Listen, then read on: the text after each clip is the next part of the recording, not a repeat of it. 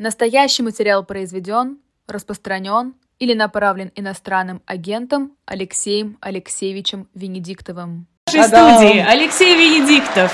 А почему мы аплодируем Алексею Венедиктову? Алексей Венедиктов, Алексей Алексеевич. Да. Слушайте, ну из-за вас все.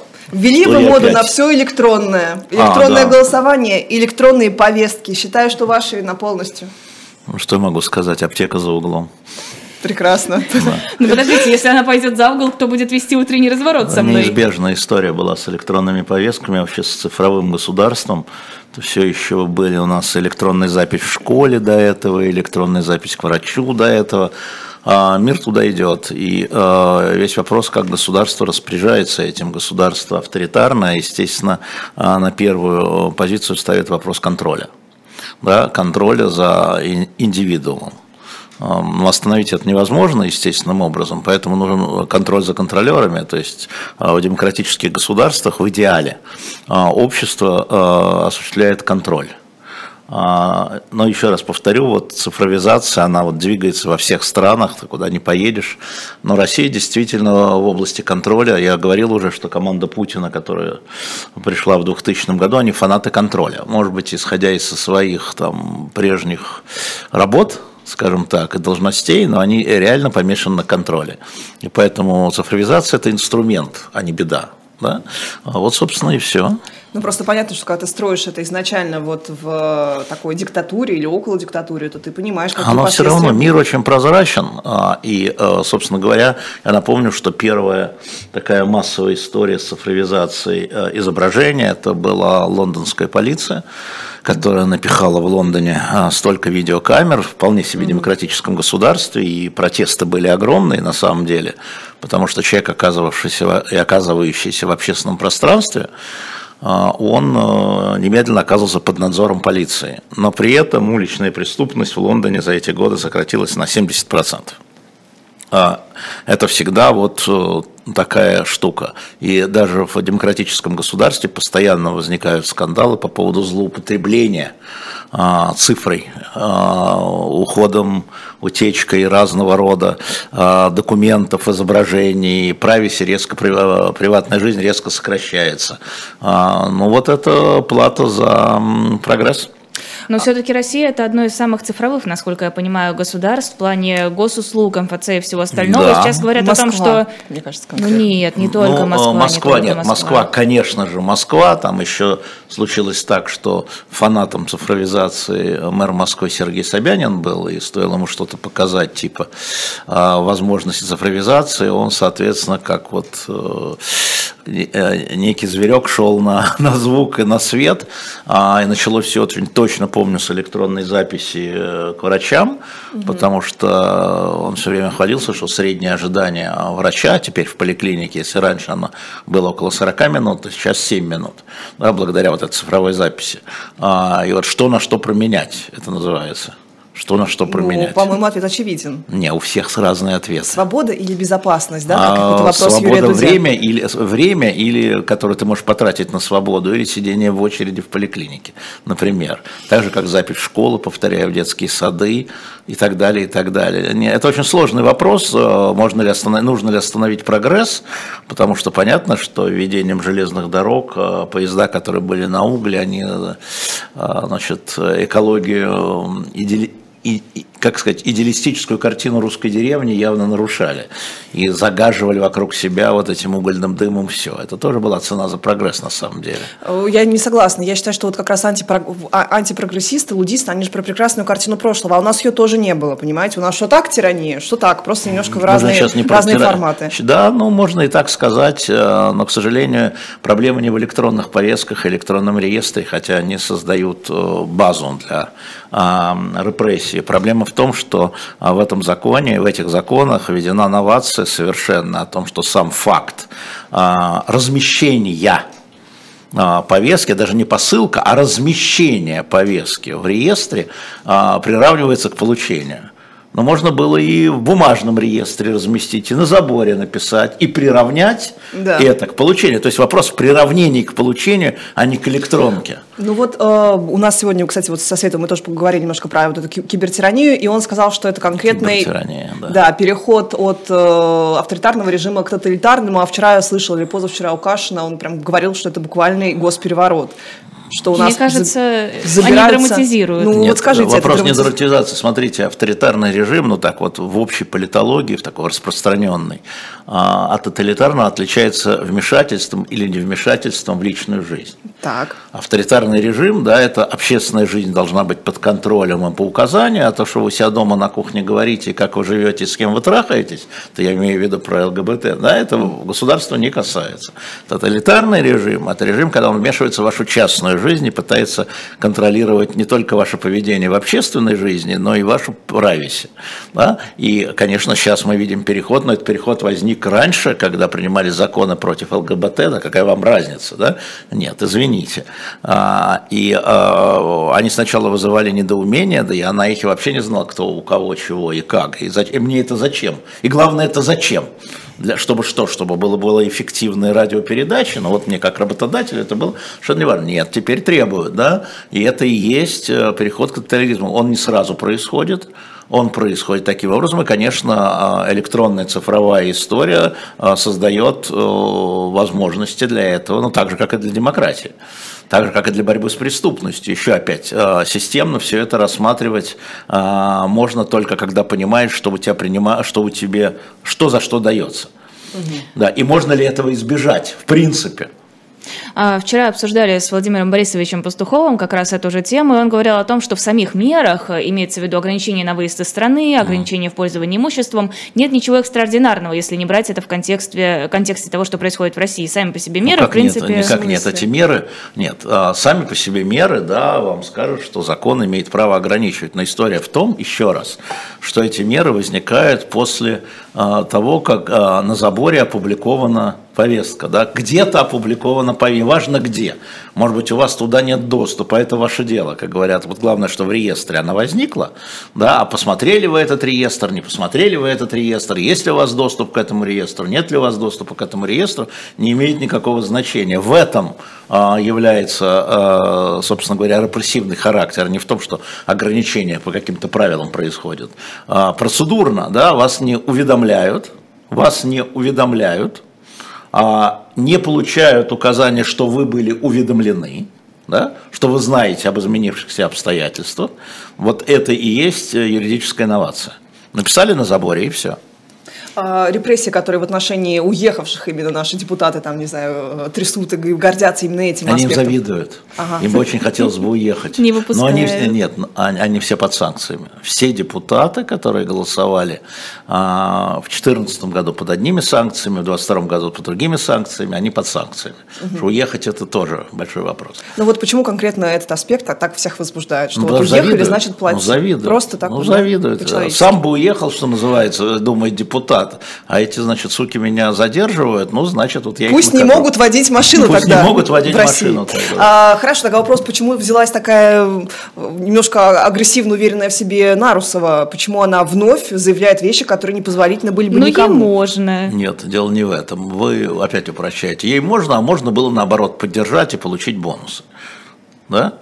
А, можно же было Ну, ну, поддержать, в выступить ярко вопрос. в защиту, да, и получить бонусы там. Но можно поддержать большему количеству людей, чем можно не поддержать. Да, тем не менее мы о Нарусове говорим, а не просто Значит, Людмила Борисовна Нарусова всегда была человеком очень властным, внутри, насколько я ее помню, насколько я знаю, я бы сказал, безапелляционным. Я бы не хотел иметь такую учительницу в школе.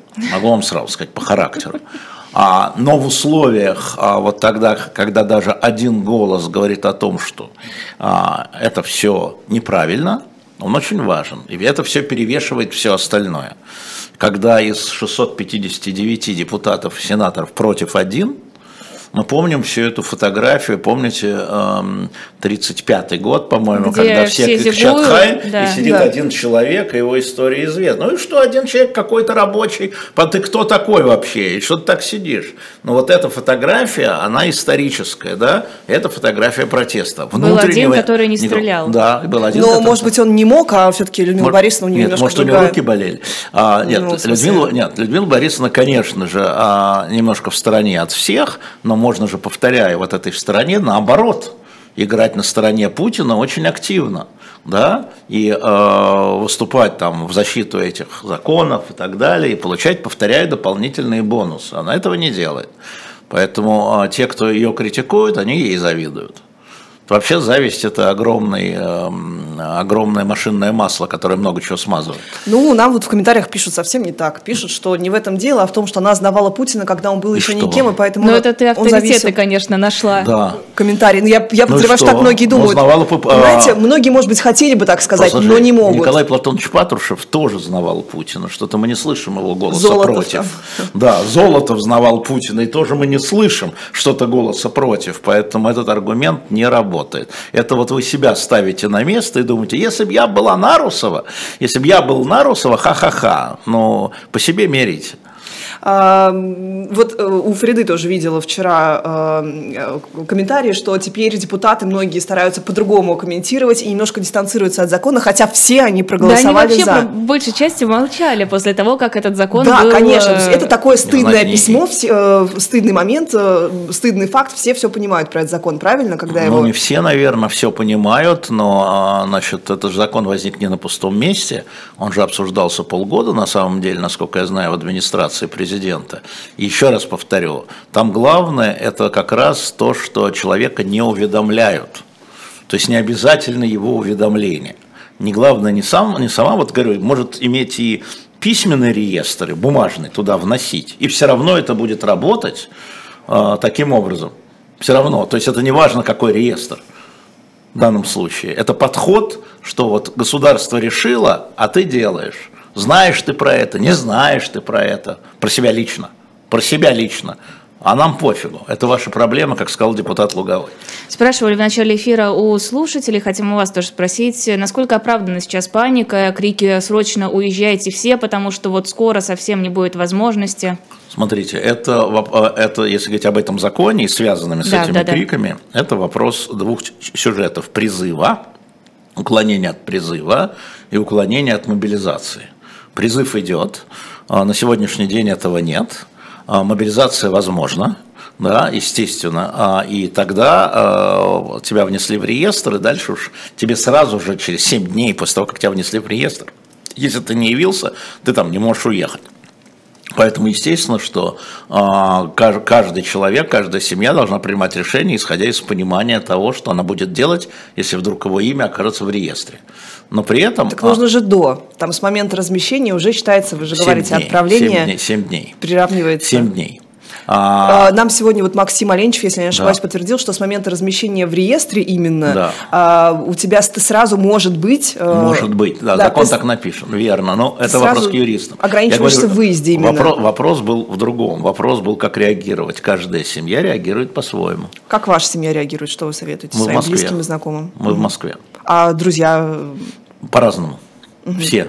Я ничего не рекомендую, потому что как только ты начинаешь входить в индивидуальные проблемы той или иной семьи, а, там, начинаешь рекомендовать уехать, и узнаешь, что раковая бабушка лежит в госпитале, а ты же не знал это раньше, почему ты должен знать.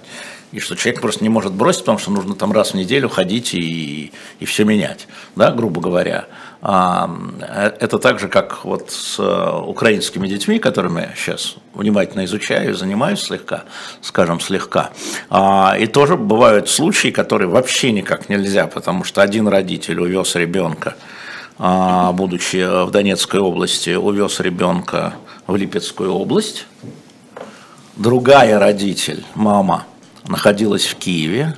Сейчас мама говорит, что давайте его назад в Украину, а папа говорит нет, он останется со мной. И а вот а Понятно. А, а, да, и, и вот, Просто и, частная, личная совершенно Так история. она каждая частная, личная. Я сейчас сделал а, в Швейцарии большое интервью с вице-президентом Комитета по правам ребенка ООН, который говорит только индивидуальный случай, случай за случаем, случай за случаем. Вы не можете делать все потоком. Это просто, хотя он говорит, что дети похищены, да, киднейпинг был со стороны российского государства, там, то все преступление, говорит, но перемещение детей обратно, это случай за случаем, потому что ну, то же самое здесь. Я просто говорю, что а, у каждой семьи свои, все, все семьи там... А, как счастливы одинаково, да, они счастливы по-разному, это верно. А, у Нины Абросимовой просто еще ремарку сделаю. В BBC была статья, и там тоже была мать, которая говорила, да, я отдала ребенка, да, считайте это киднеппингом, но я никогда в жизни не напишу э, заявление на этих конкретно там военных или гуманитарщиков, которые вывезли моего ребенка, потому что а я, я считала, что они его спасали в тот еще, момент. Там еще есть хуже история, там есть, скажем, история детского дома, где сироты, сироты, только в Донецке. В начале, значит, военных действий он был эвакуирован, перемещен в Российскую Федерацию, каноническую территорию. Куда возвращать-то? В Донецк, который обстреливается сейчас там по-разному. Куда возвращать сейчас? И у меня был разговор буквально недавно с одним, ну, совсем высокопоставленным человеком, который, правда, не имеет отношения к социалке, вот, э, не Песков, сразу хочу сказать, как говорит, подожди, мы их спасли, мы их вывезли, детей, и говорю, что мы не понимаем. Я говорю, ну хорошо, окей, ладно, вы гениальные, вы, вы их спасли, теперь верните родителям. Вот вы спасли, это потрясающе. И вот эта история конкретная с э, детскими домами. Мне кажется, что было бы правильно впустить э, в Россию инспекции, я об этом я в Швейцарии говорил, э, значит, э, ЮНИСЕФ и Совета по правам детей, Комитета по правам детей ООН, с инспекциями вот этих историй с детскими домами. Что там на самом деле? Потому что никто не знает, что на самом деле, и главное, куда возвращать. И вот в этом интервью, которое скоро у нас на YouTube появится, э, вот этот э, человек, швейцарец, который в Комитете по правам ребенка ООН, который повторяет, считает, что Россия э, похитила детей, он очень подробно говорит, что вы не понимаете, что в этих случаях, мы там про домашнее насилие, про избиение детей говорили, ну и про это. В каждом случае, что там в центр ставим интерес ребенка, а не родителей, грубо говоря. Вот. И а, то, то же самое с отъездом, это трагедия, одно из трагедий этой войны, а, одно из поражений, я бы считаю, да, когда я говорю, что потеряли россияне, да, там понятна экономика, понятна репутация, понятно политические союзы, потери позиций среди стран СНГ, есть разрыв семейных связей между собой в России, между Россией и Украиной. 44 миллиона россиян имели близких родственников в Украине. Да? Вот это последствия, которое не залечишь. Эм, объясните, пожалуйста, нашим слушателям, почему э, Глинка и ее вывоз детей – это другое по отношению к Марии Львовой Беловой? Это не другое. И тогда да Глинка… Ладно. Нет, нет. И я напомню, что Лиза Глинка подвергалась именно по этим основаниям очень серьезной критики. А, и опять это возникла дилемма, там э, шли боевые действия в 2014 году в Донбассе. Шли боевые действия, дети попадали под ракету, да? Куда коридор можно было открыть, туда дети и бежали. Не в этом же претензии, не в том, что их спаса, спасают с обстрелов, а в том, что скрывают данные, меняют Значит, гражданство, вот, юридический вот, не, не, подожди, статус. Вот, правильно, правильно все, все правильно говоришь, поскольку я в этом сижу совсем глубоко сейчас, вот так. вся поездка под этим прошла. Никто не отменял секрет установления, никто не, открывал, не отменял секреты тайной личности ребенка. Да, это тоже существует в международном праве. А, и одновременно с этим нарушение Женевской конвенции о том, что ребенок из одного этноса перемещается в другой этнос. Это э, очень трудно понять, потому что в этносы, это, серьезно? это называется антите это а, в Женевских конвенциях называется антите, но это этническая угу, культурная среда. Да? Нельзя, это, это преступление, это военное преступление по Женевской конвенции, перемещение из одного. Это очень было отработано, знаете, где на Балканской войне, где там хорватские дети угу. перемещались в Сербию, сербские дети в Черногорию и так далее. А, и это военное преступление. И а, если вы их, их Женевские конвенции подразумевают, что если вы детей э, вывезли, спасая их действительно, то вы должны в минимальные сроки их вернуть в тот же самый аутитей Вот эта история, которая не имеет линейного решения и нет спи, нет реестров, например. Я могу вам сказать, что нет ни в России реестра, ни в Украине. Есть там сайты, где там кто, каждый пишет, что, что хочет. Вот, там Украина 19 тысяч э, на этих сайтах, а в России Львова Белова докладывала 1100, по-моему. Но вопрос, а донецкие дети, дети в смысле вот те, которые 8 лет находились а, на сепаратистских территориях, вот, э, конечно, с точки зрения международного права это Украина, но Украина их даже в реестре не может иметь, потому что дети взрослели, дети рождались, попадали в эти сиротские дома, э, интернаты и так далее. Это на самом деле э, как раз я считаю, что центром должна стать международные детские организации, не Российская Федерация, не Украинское э, государство в данном случае, потому что они воюющие стороны используют это для пропагандистских целей. А это должны стать агентства Организации Объединенных Наций, очень эффективные на самом деле, потому что а, они работали там, в Руанде во время вот этого всего, в Кении, да, они знают с потер... вот история с потерянными детьми, а, как работать. Это такая тяжелая история на самом деле, хотя если вы обратите внимание, то, то дети стали возвращаться.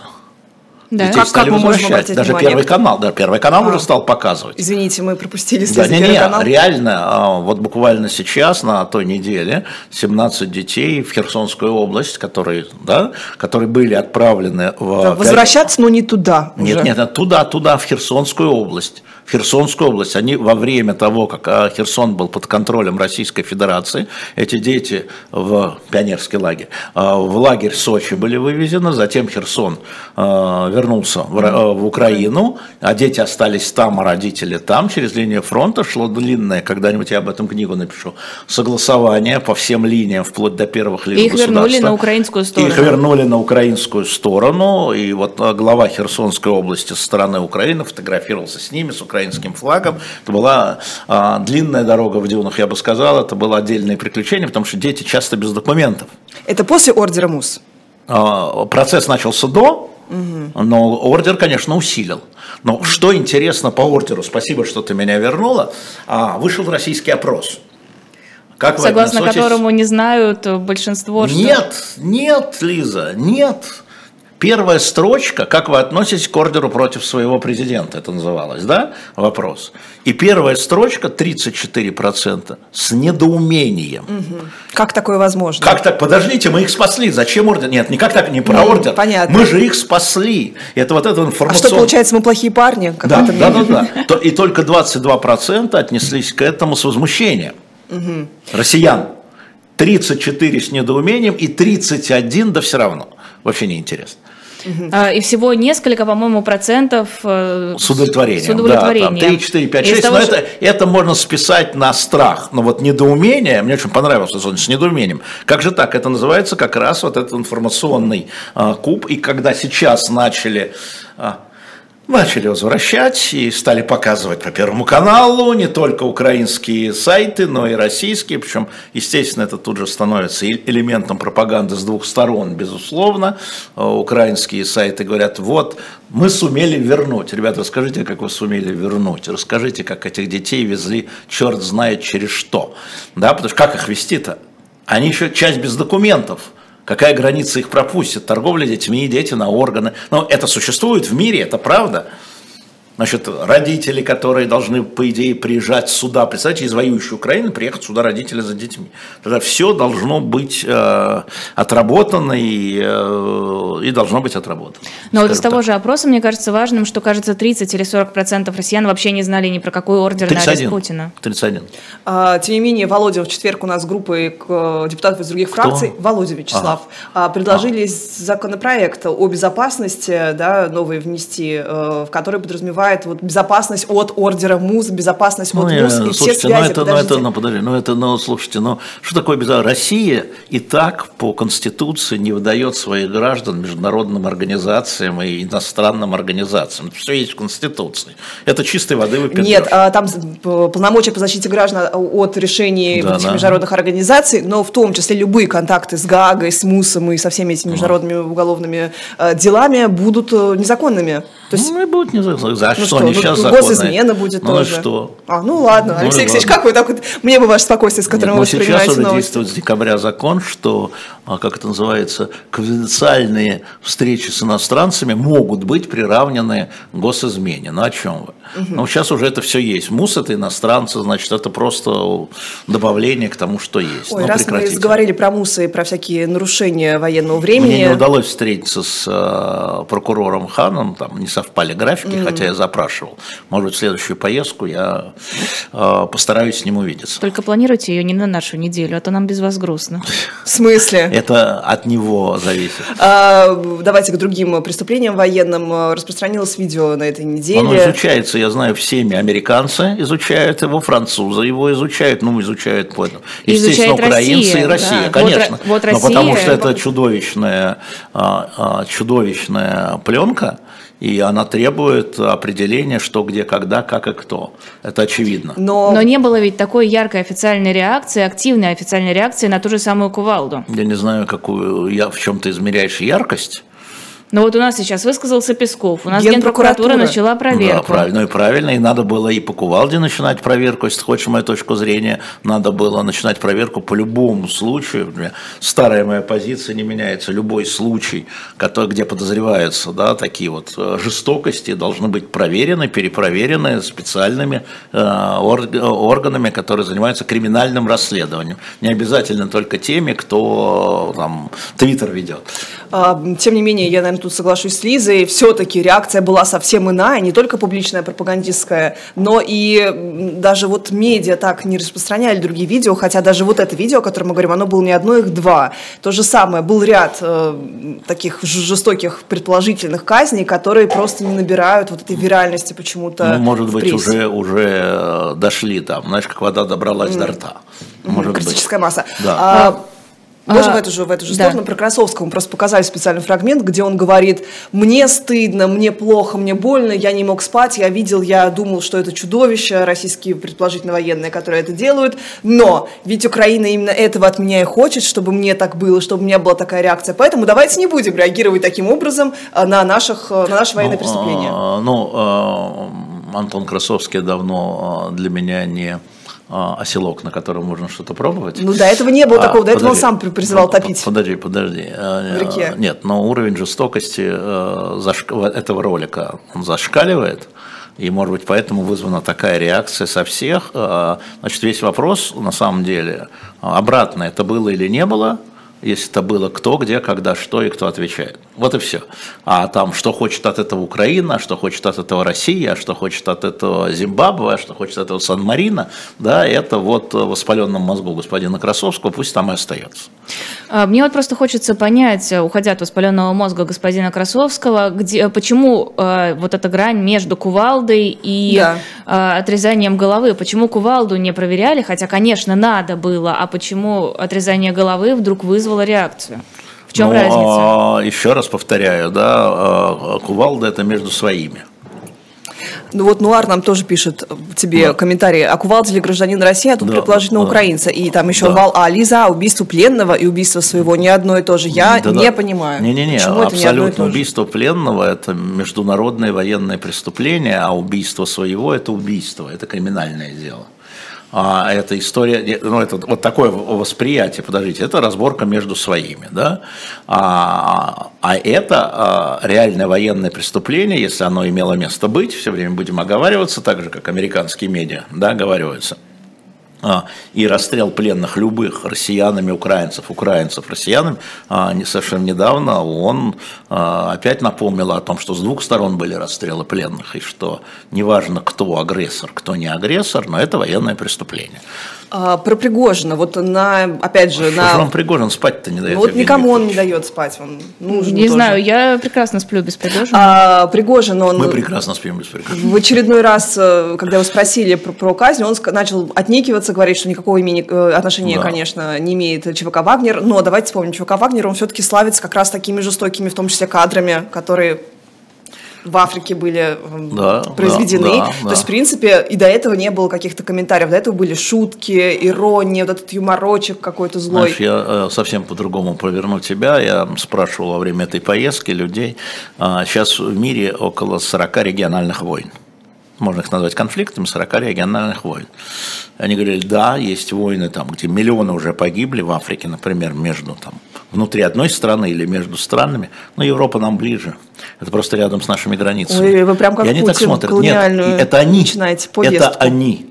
Это англичане, это французы, да, Ну, на а довольно вы высоких постах. Нет, я, это объяснение.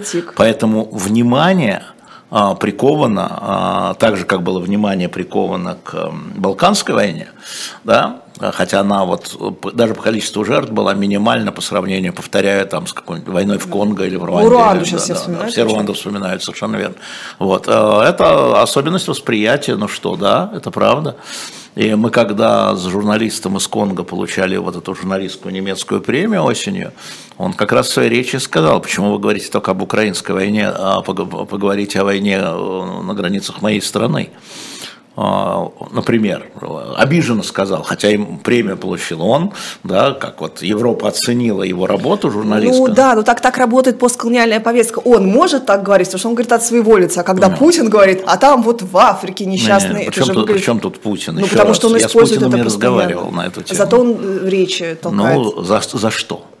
За то, за что. Нет, смотрите, ну это же существует реально, да, это существует э, и в общественном сознании, это, и в его сознании, не только в общественном сознании. Но я повторяю, это существует в э, руководстве и ООН, где много людей из Африки, это существует. Конечно. И Во Франции руководстве. Франции, да. Мы постоянно во Франции сейчас говорили и вспоминали Алжирскую войну, как э, в начале Алжирской войны, в 1954-м, все население поддерживало свое правительство задавить, значит, алжирские восстания. Алжир – это французы, алжирские и так далее, и так далее. И там очень э, появляются такие кальки, и только потребовалось три года, чтобы общественное мнение поменялось, и потребовался Деголь, который пришел со словами «Да здравствует французский Алжир», и через год «Да здравствует алжирский Алжир». Алжирский Алжир. Да, это, это, эта история, они, конечно, не, не, не копируют друг друга, но они э, показывают, что есть разные опции. Поэтому в общественном, если мы говорим об общественном сознании, да, о общественном мнении внутри России, которое, может быть, измеряется не очень хорошо, но оно измеряется все равно, а, и общественном сознании европейских стран, и Украины, например, да, то а это все достаточно гибко и эластично. И такие вещи, возвращаясь к твоему вопросу, как кадры вот с этим ужасным преступлением, а, вот, они э, поддувают. Вообще э, всем рекомендую умным людям, умным людям, э, не умным, внимательным, хорошо образованным людям почитать Раймона Арона. И был такой социолог французский, знаменитый, европейский, я бы сказал, Раймон Арон, который писал, что в 20 веке эмоции наций берут верх над интересами. А политики вынуждены следовать за эмоциями наций, хотя сами они эм, считают интересы, ну, рациональные, да. Это очень интересная такая максима э, о том, что вот, э, конечно, такой ролик должен вызвать был гнев и возмущение э, в Украине в первую очередь, да, это вот эмоция. Да, и, а дальше никаких переговоров, ни, ни- никаких уступок, э, все на Севастополь, все на Крым и так далее. Понятно, как это работает? Ой, какие кошмары нам пишут по комментарии. А, про Пригожина, раз он не дает мне спать. а, Пригожин прокомментировал те Тебя цифры, которые- познакомить? Спасибо большое, Алексей. На следующее Не заседание. Вот есть девушка, которой вы не даете спать. Я- Он же мой процессуальный противник, я же могу там Да, через привести адвокатов. меня Через под- адвокатов. пос- да, да. А, Он заявил, что в боях э, ЧВК «Вагнер» потеряли больше э, солдат, чем Ну, это было слушайте, бойцов, ну это чем ж- это было указано вот в этой утечке Пентагона. Послушай, а, послушай. А, а, то, что все и заявляют, это все политика. Да, и это все для того, чтобы что-то достичь. Значит, а, когда мы смотрим эти утечки Пентагона, мы видим, что за год войны российские войска потеряли по утечкам Пентагона 46 тысяч убитыми, украинцы 17 тысяч, 17,5 тысяч убитыми. Вот, вот, вот, вот эта цифра. Да? Поэтому, когда писали там 180 тысяч, 220 тысяч, а украинцы 131 тысяча, это все, да, как бы Я напомню, что это за материалы, вот, на которые ты ссылаешься. Это материалы брифингов а, в Объединенном комитете начальников штабов. Объединенный комитет начальников штабов проводит каждый день брифинги а, по миру. И вот эти а, записки, иногда информационные, иногда аналитические, то есть оценочные, да, они кладутся на стол а, не политикам, а военным. Это документы для военных. Затем Объединенный комитет начальников штабов, перерабатывая все это, отправляет уже в гражданскую власть.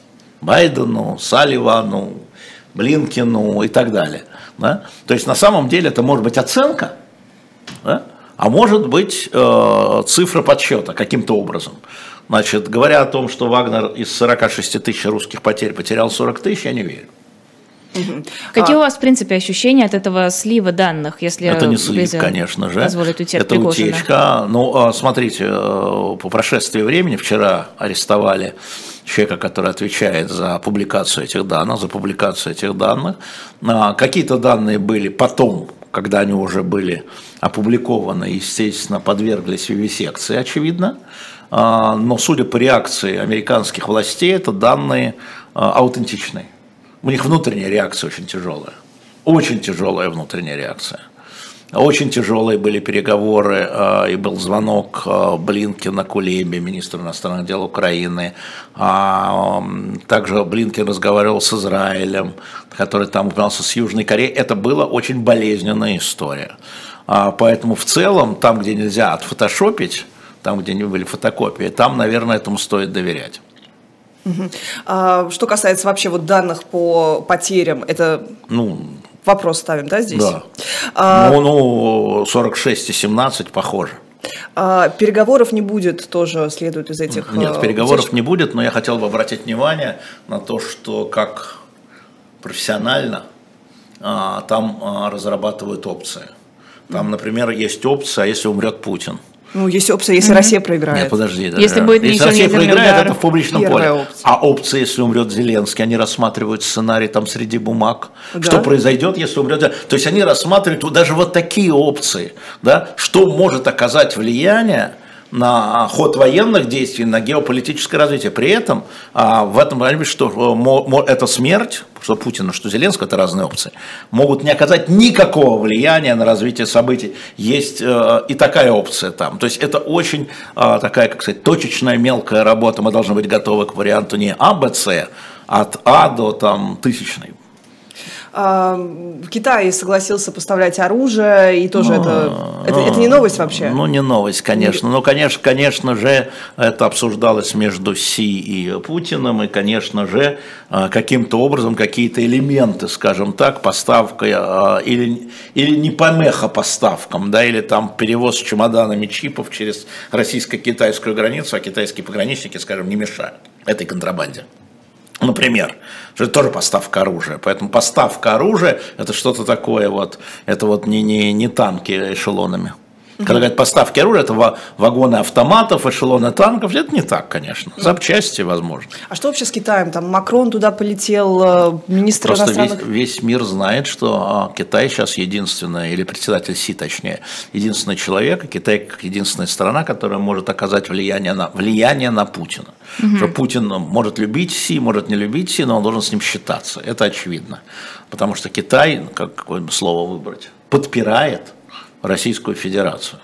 Подпирает. Ну, Китай там да, ВВП растет за счет... Э, подпирает в этом конфликте. Пока мы говорим только про конфликт. Да? А, и, э, конечно же, и Макрон, и немцы, и американцы а, будут уговаривать э, Китай повлиять на друга Владимира. Потому что а... все хотят прекращения войны, но каждый на своих условиях. А что это был тогда за выпад Макрона в отношении США после встречи с э, Си? Ну а что это был за выпад Деголя в отношении США? Ну слушайте, Франция а, и Евросоюз в целом, надо понимать, что у них разные интересы. Ну послушайте, реально у них разные интересы. Я напомню, что Евросоюз до начала войны был главным торговым партнером России, а торговый партнер США, вот, у нее было вот, вот ну просто, ну, ну просто ничего, вот просто ничего. А, Евросоюз опережал Китай в а, торговле, опережал всех, и а, это был интерес да? То есть интерес Евросоюза накануне войны был другой, чем у США. Но война идет у границ Евросоюза, а не у границ США. Поэтому, естественно, их интересы не должны полностью совпадать, но это как бы очевидно и нормально. А, Макрон может быть а, с точки зрения своих союзников а, выразился не очень аккуратно, но по смыслу-то это так, и это все знают, и все политики это знают, и американцы это тоже знают. Что у него свое видение этой истории. И он им говорил, Макрон говорил, а вы далеко, а мы рядом. И ракеты полетят в нас, а не в вас. Угу. Ну вот смотрите, Рон де Сантис попробовал такую тактику, видимо, чтобы не говорить то же самое, что все остальные республиканцы. Он заявил, что Украина не находится в зоне стратегического какого-то там Андрей, видения США. Я посмотрел таблицу, э, опять опросов, все-таки да. цифры это важные отношения республиканцев и демократов, избирателей да. к войне, к исходному. К, к исходному.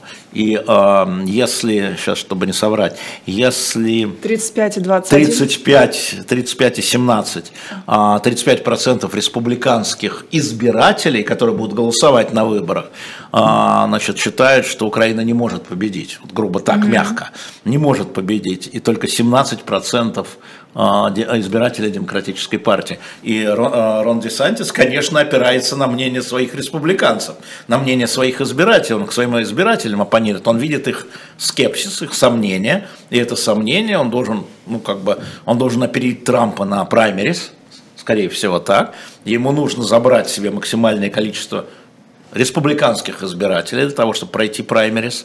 Я всегда говорил, что президентская кампания, сама кампания для Украины более опасна, чем потом выборы президента, когда у него уже есть власть. Сама, когда они будут брать на себя обязательства и критиковать действия бюджета. Угу. Ничего удивительного нет, но цифры только это подтверждают. Вообще все очень сложно, потому что э, я могу вам сказать, что общественное мнение Европы, вот мне показывали значит, опросы в разных странах, сколько у меня, пять стран было, поездки, э, значит, общественное мнение строго на стороне Украины. 71% вот в этих странах, да, он строго поддерживаем Украину. А дальше начинается нюансировка. Поставлять оружие, помогать финансово, и какое оружие поставляет, сколько помогать финансово. А вот у нас какая э, инфляция. Вот в Англии, в России инфляция там за первый месяц там 3-4, а в Англии 11. Да? А, извините, это денежки из кармана уходят из бюджета, да, правящая партия а, ныне это, это консерваторы, а, Сунок, да, правящая партия Великобритании, 17% одобрений, 17%. Да? Значит, на следующих выборах придет другая партия с другой политикой. Может быть, с такой же, а может быть, с другой. И они будут играть на этом. Поэтому ничего линейного нет но э, четко и строго 71% населения этих пяти стран э, поддерживает Украину. И он не снижается. Надо понять, что вот за год, ну там было 75, стало 71, вообще ничего. Угу. Там тоже были попытки поиграть на как раз чувствах, связанных с инфляцией. Ну, так и будет. Но это же нормально, когда бюргер э, э, в какой-то момент говорит, ну все, хватит. Ну, давайте остановимся. Но сейчас этого нет. И в этом году этого не будет. Поэтому этот год, и здесь я согласен с Зеленским, а, будет решающим для военных действий, решающим, потому что если ни одна сторона не добьется военного успеха, такого переломного военного успеха, и война перейдет в стадию Первой мировой окопную войну, то это э, ставит под вопрос, возможно, общественное мнение Западной Европы, ну не Западной, Западной и Восточной Европы, о помощи. Мы видим, например, что нейтральные австрийцы, да, они уже 48 процентов, если мне не изменяет память, продолжать помощь, 44 надо ее ослаблять уже, ну, потому что вынимаем из кармана пополам. А, ну, из кармана вынимаем, да, там как бы свои деньги уже, и там цены на газ, там на, на все взлетело, ЖКХ, продукты, продуктовые корзины вообще взлетели. А, то есть это тоже надо иметь в виду, и, конечно, Путин это имеет в виду, и, конечно, Зеленский это имеет в виду. Ну вот смотрите, тоже была новость, э, которая касается мобилизации, что Германия приостановит некоторым гражданам России визы, потому что они могут там остаться, боясь мобилизации. Смотри, Разве а, неправильно я, я было вчера, бы? Нет, нет, нет, я, это, это, это, я понимаю, о чем речь, но я вот вчера разговаривал с советником германского посольства, естественно.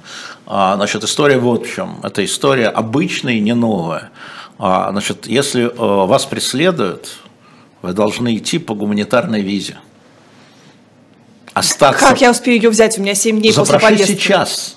Ага. Вот идет о чем речь. Германия выдала за год если мне не изменяет память, 607 гуманитарных виз. Она... О, прекрасно, нет, прекрасно. Нет, нет. У нас десятки тысяч хотят только уехать. Отказы, отказов было меньше 10%. Нет а, это не так. И а как... если поток будет огромный, что а, будет Ну, тогда, когда будет поток, тогда они будут делать, тогда они будут исходить. Но гуманитарные визы, это доказывается а, преследованием, да? А это, если это нет преследования, если ты просто подлежишь мобилизации, то есть Германия говорит, окей, оставайтесь там, воюйте. Нет, она не говорит, оставайтесь говорит, там, воюйте. Мы нет. вас не пустим. Нет, э, потому что, еще раз, туристические визы. Мы можем с этим не соглашаться, мне тоже кажется это неправильным, но туристическая виза – она дает вам право только на это. На краткосрок, это называется даже не туристические визы, виза С, это называется а, краткие поездки да, по Европе. Краткие поездки, виза С. Значит, оставаясь после ней, после нее, в ходе нее, вы нарушаете свои обязательства. Вы, когда получали визу, писали как-то срочные поездки да, и, и, и просто, ну, э, подавайте на беженца, езжайте, подавайте на беженца. А, это история про это. А, а, к сожалению, бюрократия, а может и к счастью, бюрократия стоит так, ты не говоришь даже о тех странах, которые отказываются вообще, вообще визы выдавать. Вообще Существует, я, ты... я в данном случае защищу Германию, да, угу. потому что, э, ну, просто знаю, они э, в сентябре в декабре просто как бешеные работали, когда вот люди как раз уходили так. На вопрос, как относиться к людям, которые бегут от мобилизации с точки зрения постоянного, гуманитарный виз – это постоянное проживание на территории страны. Это тоже на бюджет этой страны. Надо помнить об этом. Это тоже на бюджет этой страны. А, вот был такой виральный тоже пост вчера Баунова, Баунов, правильно, да, Александр Баунов, Баунов. простите. А, я только всегда читаю и когда слушаю, пролистываю. А, я, да, а, подписана, и он написал вчера виральный пост про Беларуса, что Беларус самый завидный Лиза жених теперь в России. Так, подожди, что Лиза? Ну, Ты всегда можешь развестись. Если встречу достойного белоруса, то да. Это чего-то, чего вам организовать? Вы же ну, знаете, смотри, я большой коммуникатор. Я Ей нужен. Пригожин, мне белорус. А, я займусь, я выйду в студии займусь. А, обладает всеми теми же правами, но не поражен в тех правах, в которых россияне, которые могут подлежать э, мобилизации. Я, видимо, что-то пропустил в поездке, я не очень внимательно следил за разницей. Ну, белорусы не подлежат мобилизации, не подлежат а. этим электронным повесткам, Слушай, у них ну, не будет жилье. подлежат, завтра подлежат. Ага, вот, вот я и хотела ну, спросить, конечно. это исправится эта ситуация? Конечно, конечно. Ага. Переживаешь, да? Да, да белорусы тоже все будет плохо. Нет, нет, конечно, конечно.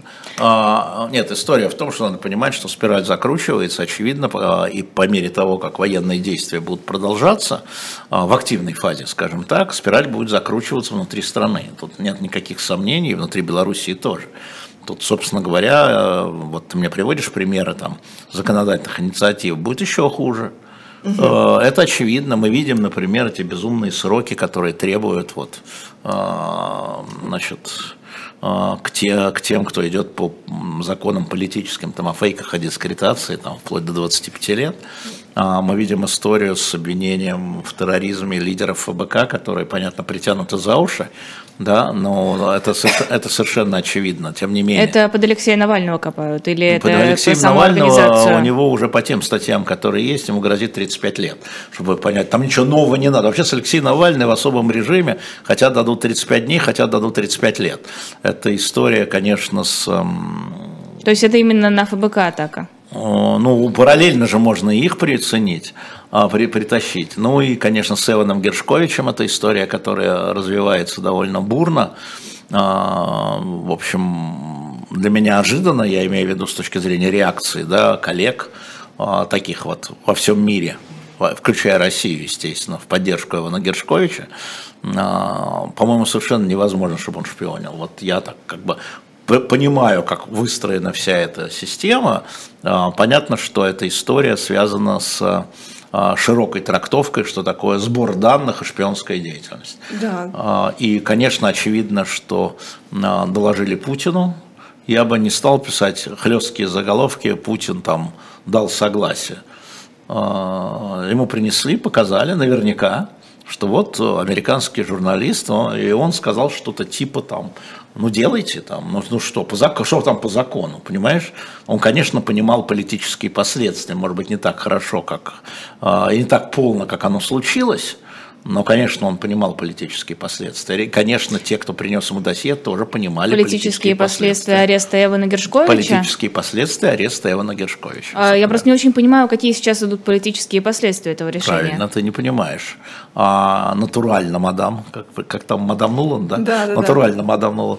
Вы не понимаете. А, во-первых, а, профессиональные редакции, очень репутационные во всем мире, сразу стали занимать антироссийскую или антипутинскую позицию. Так они же и занимали, мне кажется. Нет, они нет? не занимали. Но это то, что я говорил про эмоции. Угу. Это то, что я говорил про эмоции. Это солидарность, да, там, когда вы опять хватаете там своих, да, но вы людоеды, там живете, это, конечно, неправильно, но это внутри вашего. Когда вы берете профессионального человека, то есть каждый может быть обвинен, люди защищают и сами себя, и своих журналистов, которые по-прежнему работают в России. В России 14 американских бюро имеется в виду бюро известных СМИ. Вот сейчас важно понять, будут они эвакуироваться или нет. А, я позавчера встречался с тремя французскими коллегами, которые здесь работают, Монт, Фигаро и а, Лекруа, в частности. Вот, а, шефу бюро, я говорю, ребята, ну вы смотрите, я не могу давать никаких советов, но понятно, что любой сбор информации может быть интерпретирован да, как покушение на гостайну.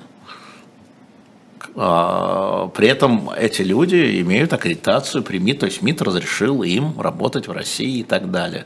Но вы становитесь э, целью, можете стать целью, конечно. Да. Поговорили, мы профессионально говорили. И вот эта солидарность от левой прессы до правой прессы по отношению к Гершковичу, это репутационная картинка мира России. Потому что Путин это Россия в их глазах, да? Ну, президент России – это репутационный удар по России очень большой. Очень большой. Для зрителей этих каналов, для читателей этих газет, да, то есть вот этот акт, он повышает русофобию. Но это было во-первых. Настоящую. Не придуманную. Ну, в смысле, что у людей Людоеды, прям... ну там они людоеды. Нельзя доверять, нужно да, бояться. Да, да, да, это читатели, это не журналисты, это читатели этих журналистов, зрители этих журналистов, слушатели этих журналистов.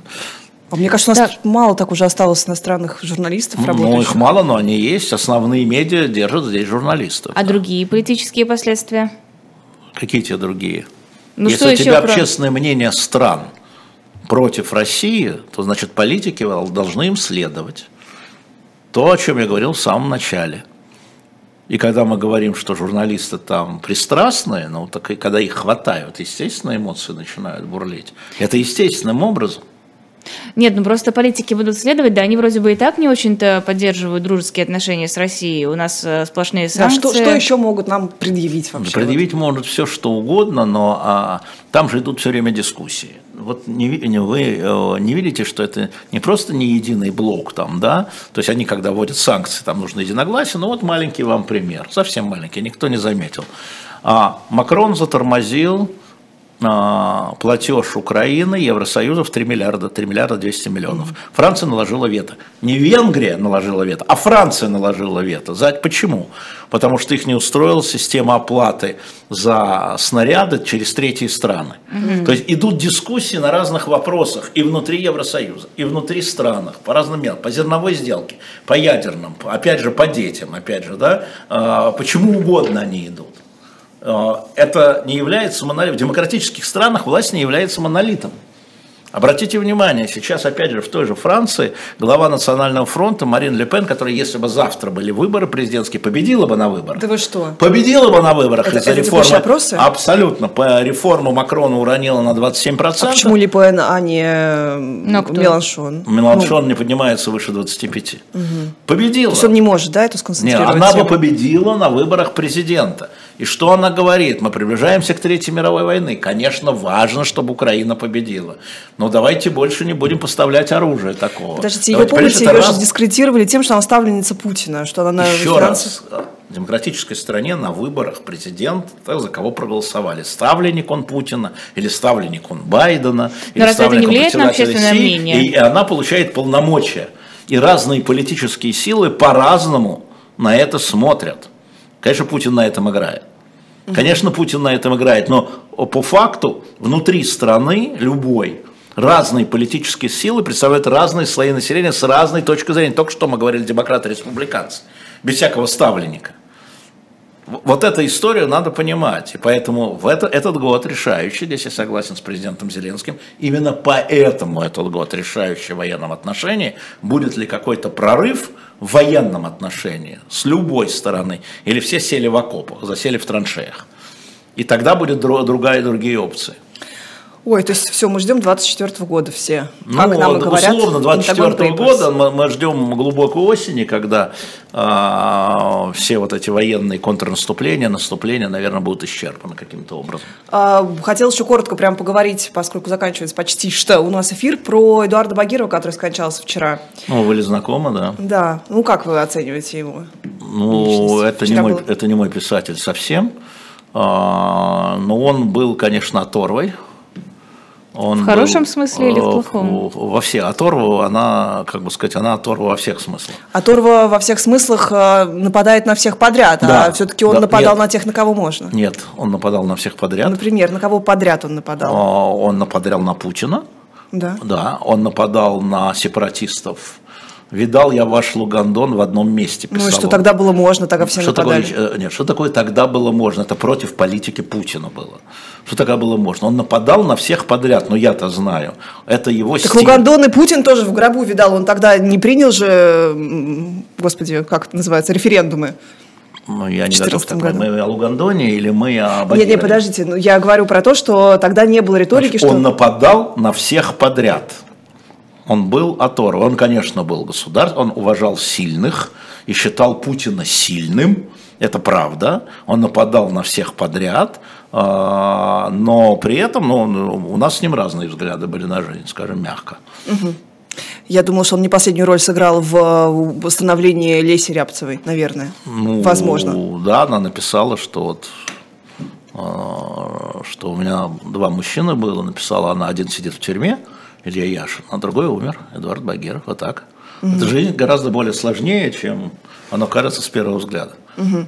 Он, кстати, обещал э, про вас что-то написать тоже. Кто? Багиров в свое может, время. Может, написал, Всю может, правду. в архивах найдется. Ну, правду про меня. Про меня все пишут правду, никто не пишет неправды. Прям как-то никто меня а, не А можно я еще поправлюсь? Мы, мы ошиблись, кто-то из нас э, пишет, что Алексей Венедиктов. Мне кажется, что нет. По поводу 38 тысяч погибшими, э, Пригожин говорил о погибших украинцах в сдерживании атаки на Солидар, а мы сказали, кто-то из я нас... я сказал про всех погибших, которые в сливе, в этом так называемом mm. американском. Я не знаю, что сказал Пригожин. Э, американские документы говорят о погибших российских 46 тысяч. И я не знаю, включают ли они туда донецких, э, Орло отряды, включают ли они туда Вагнера или только вооруженные силы России. Поэтому я никак не ошибся. Я с цифрами Все, очень аккуратен. Заканчивать пора. Хочу рассказать, что у нас сегодня будет в эфире после утреннего разворота. В 15 часов я к вам вернусь в программу «Персонально ваш». В гостях будет Виктор Ерофеев. Потом в 16.05 программа «Особое мнение». В гостях Дмитрий Колезев, который из-за этого не пошел к нам сегодня в утренний разворот, ведущий Василий Полонский. Мы можем его отправить и оттуда, если он вас обидел. Нет, мы хотели, чтобы он пришел к нам, а он сказал, что у него уже особое мнение, и не пришел. Мы расстроились. В 17.05 будет слух эхо Сергея Бунтмана. Можете писать свои вопросы уже сейчас, чтобы он заранее подготовил на них ответы. Особого мнения в 19.05 не будет, зато в 20.05 будет программа 2023 с Андреем Колесниковым. Я хотел бы напомнить, что мы 19.05 держим для Николая Сванидзе, когда он выздоровеет и сможет принимать участие. Поэтому в 19.00 по пятницам у нас особого мнения нет. А, я хочу сказать, что я привез открытки с подписью Бена Макентайра который пишет кни... написал книгу про Филби, про Гордеевского, mm, да. про агента Sony. Мы выставили сейчас на нашем баннере на shop.diletantmedia эти книги с открытками, подписанными автором. Мы сделали с ним, я сделал с ним интервью, он, оно через два дня появится у нас на YouTube-канале, где он говорит, какая разница между шпионом и предателем. На нашем или на дилетанте? На нашем, на нашем, на а, нашем, на, на нашем канале, на живом гвозде. А, обратите на это внимание, но книг, а, в смысле книг у нас мало, потому что мы обчистили все издательство, поэтому заходите на shop.diletantmedia прямо сейчас, можно купить по одной книге, а, и они 2000, по 2000 рублей или сразу 3 за 5000 рублей, туда три разных открытки. Открытки я выбирал на Кенсингтон Роуд, а он уже потом начал рисовать и подписывать. Так что у вас будут вот эти открытки, заходите. Открытки классные, кстати, там Да. есть фотографии на сайте, так что посмотрите, выберите.